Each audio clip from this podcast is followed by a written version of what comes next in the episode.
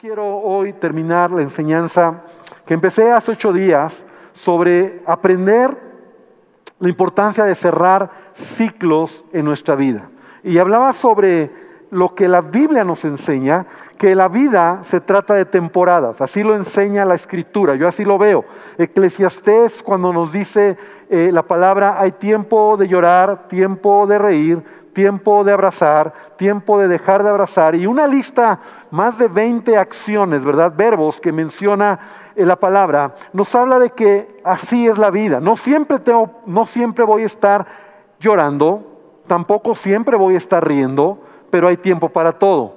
Y entonces en la vida veíamos cómo las circunstancias, los problemas, las dificultades, a veces las desilusiones, los momentos de dolor nos pueden detener, nos pueden frenar y podemos atorarnos en un pasado que Dios quiere que nosotros soltemos, que Dios quiere que nosotros lo entreguemos y sigamos adelante en la vida. Veíamos como el caso de Noemí, ¿verdad? Estamos hablando sobre la vida de esta mujer, Noemí, cómo ella pasó un proceso donde inicialmente fue un proceso muy difícil. Ella de repente, ¿verdad? Con muchos sueños sale con su familia para vivir en la tierra de Moab, donde ellos creían que podían lograr grandes cosas. Dice la palabra que en Belén, donde vivían en ese tiempo, había una gran hambre. Entonces ellos salen a Moab, pero en Moab no esperaban lo que les pasó, ¿verdad? Muere el esposo, mueren los dos hijos y Noemí se queda viuda y sin hijos. Entonces ella regresa a Belén y ella tiene un gran dolor a causa de lo que le ha sucedido. Porque así es la vida. A veces tú puedes planear, tú puedes tener metas en tu vida y, cuántos de nosotros no lo hemos vivido. Veíamos esta película, ¿verdad? De Op, donde estos, este matrimonio planean muchas cosas, pero tienen cosas, situaciones que les impiden lograr un sueño. Ese sueño era ir a las, a las cascadas paraíso, ahí donde ellos querían vivir, era su ilusión, eran aventureros, pero nunca lo pudieron lograr. Entonces, cuando, el, estoy hablando de la película, ¿verdad? Cuando muere la esposa, el, hombre, Carl, se queda enojado, amargado, eh, eh, cambia su actitud, ¿Por qué? Porque no puede superar una situación que le ha venido en la vida. Y, en el caso de Noemí, estamos viendo, y porque estamos tomando la vida de Noemí como ejemplo, ella se amarga. Veíamos dos puntos importantes, donde ella cambia hasta su nombre. Dice, ya no me digan Noemí, llámenme Mara, porque estoy en amargura. O sea, la amargura de esta mujer, ¿verdad? Es tanta que hasta su propio nombre cambió. Y el primer punto que veíamos era, no te definas por los sucesos del pasado, porque ese es el peor error que un ser humano puede cometer. Cuando tus malas experiencias, cuando tus errores, cuando tus problemas, las decepciones que has vivido, vivido, te quedas con ello, te defines como eso. Tuviste un fracaso, pero no eres fracasado. Tuviste un problema sentimental, mal, ¿verdad? A lo mejor te, engañaron, te fallaron, te decepcionaron, pero no por eso te endurezcas para no volver a creer que el, el, ser humano o hay seres humanos, hay personas que son honestas. Y a veces nos vamos atorando en el pasado, ¿verdad? Vamos poniendo una coraza de amargura, de resentimiento, de enojo. Ya no creemos en la gente. Yo no creo en la gente. Yo no creo en la iglesia. Yo no creo en las personas porque me han fallado. Sí, a todos nos han fallado. Pero cuando tú sanas correctamente esas situaciones, tú puedes seguir creyendo y seguir adelante porque eso es lo que Dios quiere hacer. Entonces no te definas por las situaciones o sucesos del pasado. Y también veíamos, número dos, era el punto de no permitas que otros paguen las facturas que tú tienes pendientes, ¿verdad? Porque cuando alguien está amargado, cuando alguien está con problemas, siempre a alguien le va a echar la culpa. Y pobre esposa, pobre esposo, pobres hijos, ¿verdad? Que a veces son ellos los que tienen que estar escuchando tu queja, tu lamento, tu amargura, tu, tu forma grosera de ser, porque no has procesado situaciones en la vida. Si te corrieron del trabajo, pues ya tienes que superarlo, tienes que avanzar. Dios tiene cosas nuevas. Si a lo mejor fueron injustos contigo, te robaron o, tu negocio, el socio te falló, te, te, te robó, tienes que superarlo. Tienes que seguir adelante y no estar amargado diciendo, ah, es que siempre. Y es que, o sea, eso es lo que trato hoy de enseñar, ¿verdad? A lo mejor tú, tú prestaste a alguien y no te lo ha pagado, pues ya suéltalo, porque eso te está amargando, te está lastimando, o alguien te falló, alguien te decepcionó. Entonces no permitas que otros paguen las facturas. ¿Qué tengo que hacer con las facturas? Veíamos, tengo que romperlas, tengo que ponerlas bajo la cruz de Cristo, ¿verdad? Ahí ah, en la misericordia de Dios y decir, Señor, te entrego este dolor, te entrego este pasado, te entrego esta mala experiencia y yo voy a seguir adelante. Entonces veíamos cómo Dios nos quiere llevar hacia adelante. La, la escritura de Pablo donde dice, olvidando lo que queda atrás, me extiendo hacia dónde? Hacia adelante. Olvidando lo que queda atrás, me extiendo adelante. Y entonces hoy quiero terminar el tiempo que me queda para hablarte de dos puntos más, solo dos puntos más que espero que tú puedas tomarlos como decisiones en tu vida para cerrar ciclos de manera correcta. El punto número tres es tenemos que aprender a hablar con honestidad. Tenemos que aprender en la vida a hablar con honestidad. Mira, Noemí es muy honesta cuando ella tiene que dejar Moab. Entonces ella le dice a sus nueras, regresen a la casa de sus familias porque yo ya no puedo ayudarlas. No estén conmigo, yo no tengo ya hijos, entonces mejor regresen a la casa de su familia y ahí ustedes rehagan su vida. Es ahí donde Ruth, ¿verdad? Le dice a Noemí, no, yo te voy a seguir, yo voy a estar contigo, donde quiera que tú vayas, yo voy a estar contigo. Pero sabes, a veces nosotros no cerramos ciclos porque no sabemos cómo hacerlo. Es decir, nos cuesta trabajo ser honestos, nos cuesta trabajo enfrentar o confrontar las cosas y decir las cosas como son. Ser honesto es decir las cosas como son. A veces nosotros como creyentes usamos algo muy mal, muy equivocado. Yo lo he visto muchas veces y sabes cómo lo hacemos a veces. Llegamos con alguien y le decimos, mira, la verdad es que yo siento de parte de Dios. O sea, ponemos a Dios en medio. Yo siento de Dios, Dios me habló, ¿has oído esa frase? Dios me dijo, Dios me habló, Dios me dijo. Entonces, para no ser honestos, decimos es que fue Dios, es que Dios me habló, es que Dios me dijo, no, no, no, no, no. Eso es algo que no está bien. No puedes a veces espiritualizar el asunto. Y aunque a veces Dios te habló, tú tienes que ser honesto y confrontar la verdad. Tú tienes que decir las cosas con honestidad. Es decir, cerrar ciclos tiene que ver con que a veces tienes que hablar las cosas, ¿no? A lo mejor en una relación sentimental, donde tú ya no estás contento, donde las cosas no están funcionando, donde tienes que ser muy honesto. Y tienes que hablarlo y tienes que decir, mira, la verdad es que las cosas no están funcionando. Yo en mi matrimonio he aprendido en, estos años, ¿verdad? Que llevamos de casados, ya vamos a cumplir 30 años, que la honestidad ha sido fundamental. Y cuando a veces mi esposa y yo platicamos, yo he aprendido a reconocer las cosas, ¿verdad? Sí, amor, la verdad me equivoqué. La verdad, sí, yo te fallé, hice algo incorrecto, te lastimé, ya habíamos platicado y somos transparentes, lo platicamos, somos honestos. ¿Y qué sucede? Eso trae bendición a nuestra vida. Cuando a lo mejor tú tienes que hacer un cambio, ¿no? En tu trabajo, o a lo mejor estás viendo que algo no es justo, o a lo mejor estás mirando que algo te, como ese, esa piedrita en el zapato que no está bien, es mejor hablarlo, es mejor ser honestos, porque si no, eso puede ser algo que te está lastimando, te está marcando, te está frustrando, te está amargando y no puedes avanzar hacia adelante. A lo mejor algún problema que estás teniendo en familia, ¿verdad? Que se ha convertido en algo desgastante. Y entonces tienes que platicarlo, tienes que trabajarlo, no dejarlo pasar, porque acuérdate, por favor, escucha esto hermano, lo que tú no resuelvas correctamente va a crecer y te va a afectar. Entonces tenemos que resolver las cosas con honestidad. Ahora, cuando tú eres honesto, cuando tú eres sincero, cuando tú dices, ok, lo voy a hacer, Dios te va a ayudar. Yo recuerdo cuando yo trabajaba, trabajaba en una empresa de seguros, trabajé ahí por 10 años y llegó el momento donde yo tenía que ya dar el paso para servir a Dios de tiempo completo. Yo esperé muchos años y yo sabía que iba a llegar el momento, pero bueno, yo me tardé o Dios se tardó o así fue la situación y yo esperaba. Cuando era el momento, entonces yo hablé con mi jefe.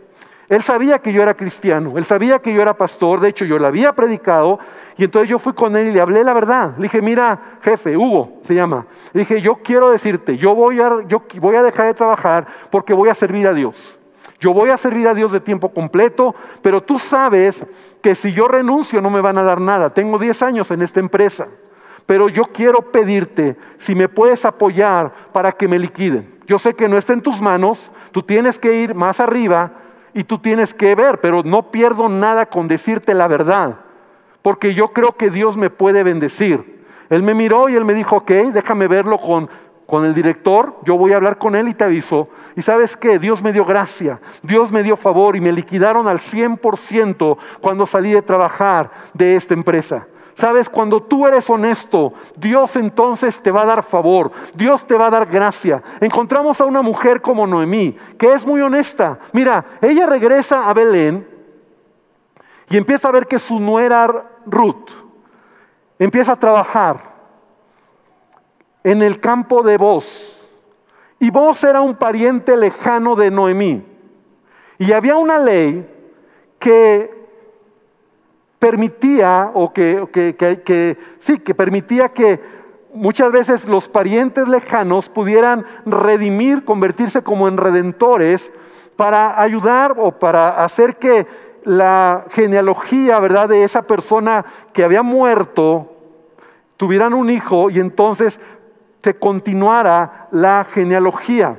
Quiero que abras tu Biblia en Ruth capítulo 3 y quiero que veas cómo Noemí, ¿Cómo era el corazón de Noemí? Noemí es una mujer muy honesta, la manera en que habla. De hecho, lo vimos hace ocho días. Es tan honesta que ella habla de su corazón y le dice a Dios, Dios, tú eres culpable de lo que me está pasando. Y ya hablamos de eso. A veces el dolor, la frustración, te puede llevar a pensar cosas y no te sientas mal, pero cuando bajen las aguas tienes que seguir avanzando en la vida. Entonces, Ruth capítulo 1, 3, perdón, versículo 1, y lo voy a leer en la nueva traducción viviente, me gustó cómo, cómo lo explica. Y entonces le dice Noemí a Ruth, le está dando instrucciones, es como una madre. Noemí es como una madre para Ruth. Y le dice, hija mía, es tiempo de que yo te encuentre un hogar permanente para que tengas un porvenir asegurado. Vos es nuestro pariente cercano y él ha sido muy amable al dejarte recoger grano con las jóvenes. Esta noche estará aventando cebada en el campo de trillar. Y ahí viene lo que Noemí le va a decir a Ruth. Mira, haz lo que te digo. Báñate, perfúmate y vístete con tu ropa más linda. Fíjate, o sea, la instrucción es ponte bonita, báñate, ¿verdad? Arréglate, porque vas a hacer algo que te voy a pedir. Después baja al campo de trillar, pero no dejes que vos te vea hasta que termine de comer y de beber. Y fíjate bien dónde se acuesta. Y después acércate a él, destapa sus pies y acuéstate allí. O sea, acuéstate en los pies de vos y entonces él te dirá lo que debes hacer. Entonces Noemí le está dando una instrucción muy clara a Ruth. Entonces le está diciendo, vamos a hacer algo, tú te tienes que casar. Tú tienes que casarte y sabes qué, vas a ir a pedirle, así está diciéndole Noemí, vas a ir a pedirle matrimonio a vos. O sea, le vas a pedir que la ley que se llama de, de, familiar cercano redentor, Él aplique contigo para que tú puedas estar bien. Pero la manera va a ser así. Tú vas a llegar, te vas a dormir en sus pies y cuando Él se levante y te vea, entonces tú le vas a decir, quiero pedirte que la ley del familiar cercano redentor la apliques conmigo. O sea, en otras palabras, cásate conmigo. Y, y, Ruth lo hace. Y Ruth obedece. Y Ruth toma, toma cada palabra que le da Noemí. Y entonces Dios respalda a Ruth. Es decir, vos ya le había echado el ojo a, Ruth, vos ya había mirado con buenos ojos a Ruth, pero él no había hecho nada porque incluso él no podía tocarlo porque él sabía, bueno, ya me estoy saliendo de la historia, pero tú léela, pero él sabía que había otros, otros parientes más cercanos que vos, ¿no? Entonces ahí, hasta ahí te lo dejo, si no me, me voy por otro lado. Pero entonces ¿Qué, ¿Qué, es lo que nosotros vemos? El principio es, tú tienes que hablar con honestidad. Jóvenes que se quieren casar, jóvenes que están pensando en buscar a alguien, pues acércate a esa persona y trátala como amiga, ¿verdad?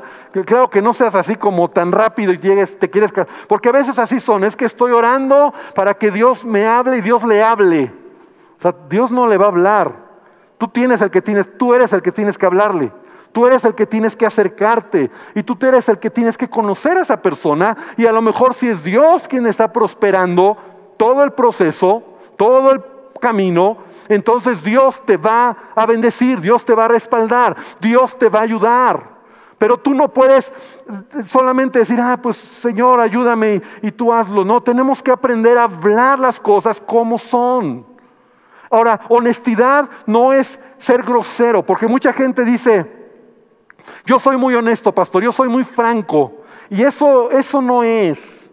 O sea, honestidad no es franqueza grosera. No es esa persona que, ah, yo digo las cosas como son, a mí me vale, yo, yo soy honesto. No, eso es ser grosero, eso no ayuda y eso lejos de, bendecirte, ¿verdad? La verdad es que lo único que trae es, es un maltrato con la gente. Honesto es cuando tú eres sincero con alguien. Como César y Andrea. Pastores, queremos irnos a vivir, es nuestro sueño. Es nuestro deseo. O sea, de verdad, no queremos ya vivir en la ciudad y, fueron honestos. Y ok, vamos a orar. Entonces cuando tú eres honesto, Dios te va a bendecir. Y Dios les ha respaldado y nosotros decimos, amén. Nos duele, claro que sí. Pero la honestidad te va a llevar a una nueva etapa en tu vida. Te va a ayudar a seguir adelante. Mira, el mejor ejemplo es Jesús. Jesús era una persona que hablaba con verdad, hablaba con honestidad, pero también mostraba amor en sus palabras. Pero él siempre dijo lo que tenía que decir. Entonces aprendamos que para cerrar ciclos tenemos que ser honestos, no maquillar el asunto. Ah, es que pastor, Dios me dijo que Dios me habló que ya no quiero estar aquí porque y en el fondo se están yendo porque traen broncas porque se pelearon con un hermano, porque en lugar de aprender y madurar el asunto y decir, ah, ok, el problema es ese, déjame ayudarte. Déjame ayudarte porque tu problema es que eres jarrito de Guadalajara. No es que Dios te habló. Y te va a ayudar eso. Pero la falta de honestidad te hace creer que todo, ah, ya me zafé, ya, yo, yo le dije que fue Dios, pero ya esto no lo vas a superar. Y vas a seguir atorado en la misma bronca, vas a seguir atorado en el mismo problema en tu vida. No puedo detenerme ya más, ya dediqué mucho en este punto. Entonces, termino con esta idea. Es mejor cerrar ciclos con honestidad que dejar ciclos abiertos con mentira. Mejor dejar cerrar ciclos con honestidad que dejar ciclos abiertos con mentira. Mejor hablar las cosas hasta aquí terminó, vamos a hacerlo así y vamos a seguir adelante. Y Dios se va a encargar de lo demás. Número cuatro, para cerrar ciclos en nuestra vida debemos entender que Dios siempre quiere escribir un capítulo nuevo en nuestra vida. Esto es, una, esto es algo que por favor hermano tienes que tomarlo en tu espíritu. La Biblia dice que las misericordias de Dios son nuevas cada mañana. Es decir, cada día. Cada mañana tú tienes una oportunidad de ver la gracia de Dios, de ver la misericordia de Dios, de ver la oportunidad de Dios y estar expectante de lo que Dios quiere hacer en tu vida. ¿Cuántos lo creen? ¿Cuántos creen que las misericordias de Dios son nuevas cada mañana? Pero escúchame bien, amada iglesia. ¿Cómo sabes que estás atorado en etapas? Porque a veces pierdes la alegría y el sentido en tu vida de lo que viene por delante. Es decir, no hay emoción, no hay pasión, no hay expectativa, no hay tomar esta palabra, Señor, este día vienen cosas mejores. Dios quiere hacer cosas nuevas, pero sabes, Dios lo va a hacer. Escúchame por favor bien, iglesia. Dios lo va a hacer cuando tú cierres capítulos. Un escritor para escribir el capítulo 4 ya terminó el 1, 2 y 3. Y así es Dios con nosotros. Tienes que cerrar el capítulo para que entonces Dios se muestre en tu vida a entrar en esa nueva etapa. No importa si lo pasado fue bueno, no importa si lo pasado fue extraordinario, lo mejor está por venir. ¿Cuántos dicen amén? Y no importa si lo pasado fue malo, o fue triste, o fue doloroso, también lo mejor está por venir. Pero cualquiera que sea la situación, tú tienes que dejarlo ahí. Fue bueno, ya se terminó. Dios me ayudó o, fue doloroso. Pero yo tengo que tener la expectativa de seguir adelante. Mira, yo lo miro de esta manera. Cuando Jesús estuvo en esta tierra, los momentos más difíciles de Jesús, Él tuvo que pasar etapas. Si no pasa una, se hubiera quedado atorado. Pero mira, la primera etapa cuando Él está en Getsemaní, Él está orando con fervor y dice que estaba en tal agonía de su espíritu que su sudor caía en tierra como grandes gotas de sangre. Fue una etapa difícil para Jesús, pero Él no se puede quedar ahí. Dice la Biblia que Él se levantó y entonces dice, ha llegado la hora se acerca el que me entrega. Entonces llegan los que toman a Jesús y entran en una nueva etapa más difícil. Es donde lo escarnecen, es donde se burlan, donde lo lastiman, donde lo crucifican. Y entra en una etapa donde él mismo tiene que sufrir el mayor dolor que podía llevar era que su padre le diera la espalda, porque él estaba cargando el pecado de toda la humanidad. Y recuerda esas palabras de Jesús cuando él grita, Padre, ¿por qué me has abandonado? Porque él realmente estaba solo, porque Dios en su santidad no podía mirar, no podía ayudar a su hijo, quien estaba cargando el pecado, el pecado, la maldad de toda la humanidad. Yo creo que ese fue el momento más difícil en el proceso de la muerte de Jesús, pero era necesario, porque Él muere. Y gloria a Dios porque Él resucita. Y cuando Él resucita y cuando Él se muestra a sus discípulos, Él les dice, toda autoridad me ha sido dada en el cielo y en la tierra. Amén. Él venció la muerte, Él venció el pecado, Él venció la enfermedad, Él venció al diablo. ¿Sabes? Era necesario, como dice Isaías, que después de ver el fruto de su aflicción, entonces Él quedaría satisfecho. Y así veo que es la vida, hermano. Así camina nuestra manera o nuestra vida. Etapas que tienes que pasar. Etapas que tienes que avanzar. Si no lo avanzas, si te quedas ahí no vas a ver lo siguiente. ¿Qué pasa si Jesús no sigue avanzando? Pero al final Dios quiere hacer grandes cosas. Jeremías 29:11. Jeremías 29:11. Si tienes tu Biblia, por favor te lo pido, subráyala, eh, memorízala, ponla ahí en tu cartera. Porque esta es una escritura que puedes tomar como una promesa del corazón de Dios. Porque yo sé los planes que tengo para ustedes, dice el Señor. Son planes para lo bueno y no para lo malo. Para darles un futuro y una esperanza. Hermano, ¿cuáles son los planes que Dios tiene para ti? ¿Cuáles son los capítulos que todavía no se han escrito en tu vida?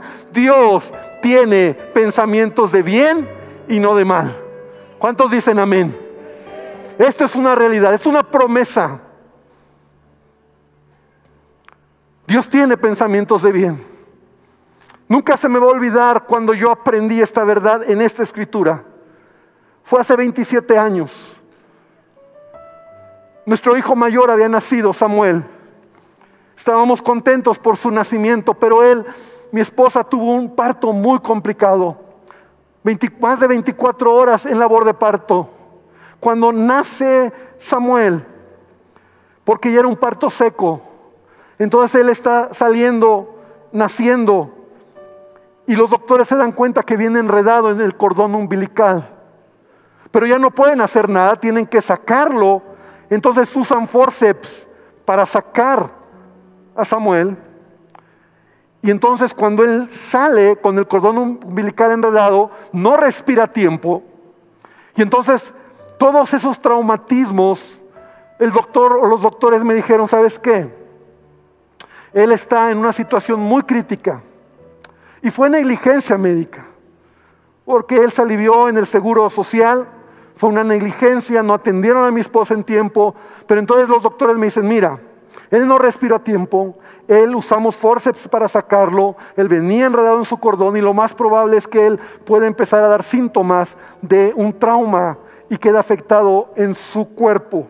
Y nos dijo, me dijeron por 48 horas no puede comer, vamos a meterle una incubadora y vamos a empezar a ver cómo responde. Tal vez se convulsione, tal vez empieza a tener problemas en la respiración, tal vez empieza a tener taquicardias, tal vez algunos de sus órganos empiecen a, a mostrar afectación. Y eso es una muestra o una evidencia de que él ha sido afectado porque no respiró a tiempo.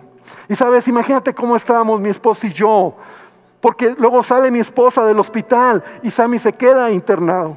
Y yo estaba orando a Dios y entonces de repente un amigo, un amigo que tenía meses, años de no oírlo, un pastor, me habla por teléfono y me dice, hola Ernesto, ¿cómo estás? Y le digo, bien. Y dice, oye, me enteré de tu hijo que está mal. Sí, me dice, estamos orando por ti. Y me dice, vamos a orar por tu hijo, pero quiero pedirte algo. Me dice, lee Jeremías 29:11. Lee Jeremías 29:11. Entonces yo terminé la llamada, fui a mi Biblia, abrí la Biblia y leí Jeremías 29:11. Y cuando yo leí que decía, yo tengo pensamientos de bien y no de mal, yo me quebré. Me acuerdo que yo me caí de rodillas y yo le dije, Señor, esto es tu promesa para mí. Esta es tu promesa para mi familia. Dios, si tú quieres, haz un milagro en Samuel. Señor, si no, yo voy a estar contento con lo que diagnostiquen en la vida de Sammy, porque cada vez se complicaban cosas en cuanto a pensar que iba a ser peor. Y yo le dije, Señor, tú haz tu voluntad. Pero Dios, yo creo esta verdad. Y esta palabra, desde ahí, hace 27 años, nunca había leído esta escritura. Y es una palabra que yo he tomado para mi vida. Querida iglesia, Dios tiene pensamientos de bien para nosotros. Él quiere escribir nuevos capítulos en tu vida. Quiero concluir con esto. En esta película de Op, que la semana pasada hablamos un poquito de ella también, al final de la película este señor, el viejito Carl, él encuentra el diario de la esposa ese diario que la esposa escribía. Y entonces él empieza a ver cómo su esposa en ese diario puso todos los momentos que había disfrutado con él. Y él se había equivocado, porque él creía que el disfrute, que la plenitud era cuando llegaran a las cataratas paraíso. Y quiero que vean, es un minuto, quiero que vean esta escena donde él se da cuenta de algo que le hace cambiar su actitud. Si me pueden ayudar, multimedia, por favor, a poner este pequeño videito. Puede leer en ese, en ese diario. Gracias por la aventura.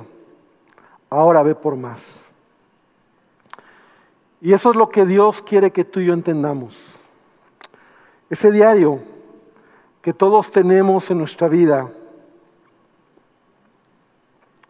en donde Dios está escribiendo en cada página nuestras situaciones, nuestras experiencias. Pero Dios lo que quiere, querido hermano, es que tú puedas darle vuelta a la hoja y cerrar esos capítulos difíciles o a lo mejor esos capítulos que te tienen atorado, porque hay nuevas páginas donde Dios quiere escribir en tu vida y que tú puedas realmente entender que, que no es el fin lo que te va a hacer feliz, sino es el proceso, el camino lo que te va a ayudar a entender que Dios quiere hacer cosas. Este diario lo conseguí, mi esposa me dijo, cómpramelo y yo voy a llenarlo de nuestras aventuras. Es de ella. Y yo dije, ok, lo voy a comprar. Yo lo voy a llenar de todas nuestras, y las que nos faltan todavía. Al final la vida de Noemí no fue la misma, hermano. Sabes, por favor abre tu Biblia en el capítulo 4 de Ruth. Porque ella no sabía todavía que Dios no acababa de escribir el libro de su vida. Ya vimos una mujer lastimada, herida, dolida, pero Dios todavía no había terminado. ¿Y sabes qué pasó? Ruth se casó con vos y tuvieron un hijo. Y mira lo que dice Ruth capítulo 4, versículo 13. Vos pues tomó a Ruth y ella fue su mujer y se llegó a ella. Y Jehová le dio que concibiese y diese luz a un hijo. Y las mujeres decían de Noemí, Loado sea Jehová, que hizo que no te faltase hoy pariente, cuyo nombre será celebrado en Israel, el cual será restaurador de tu alma y sustentará tu vejez, pues tu nuera que te ama lo ha dado a luz, y ella es de más valor para ti que siete hijos. Y tomando Noemí el hijo, lo puso en su regazo y fue su haya.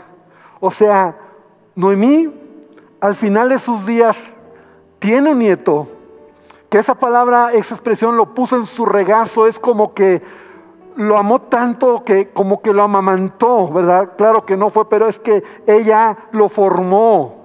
Y hermano, un nieto, y ahora que yo lo estoy viviendo, cada vez que yo veo a mi nieto, cada vez que lo llevan a casa, yo no puedo tengo que son, yo sonrío cada vez que lo veo, es algo natural, porque un nieto es una experiencia muy padre. Yo me río, lo veo, lo disfruto, cuando veo ya lo tengo, lo estoy cargando. Ahora, quiero que veas esto, este es el final de Noemí. Noemí ya no es esa mujer amargada.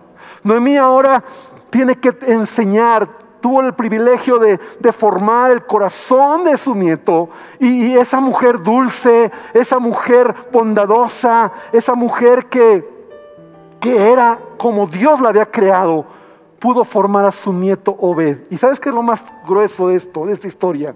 Que Obed fue el abuelo del rey David. Obed fue el abuelo de David. Lo más grueso es que Ruth, ¿verdad? entra en la genealogía de Jesucristo y su hijo Obed.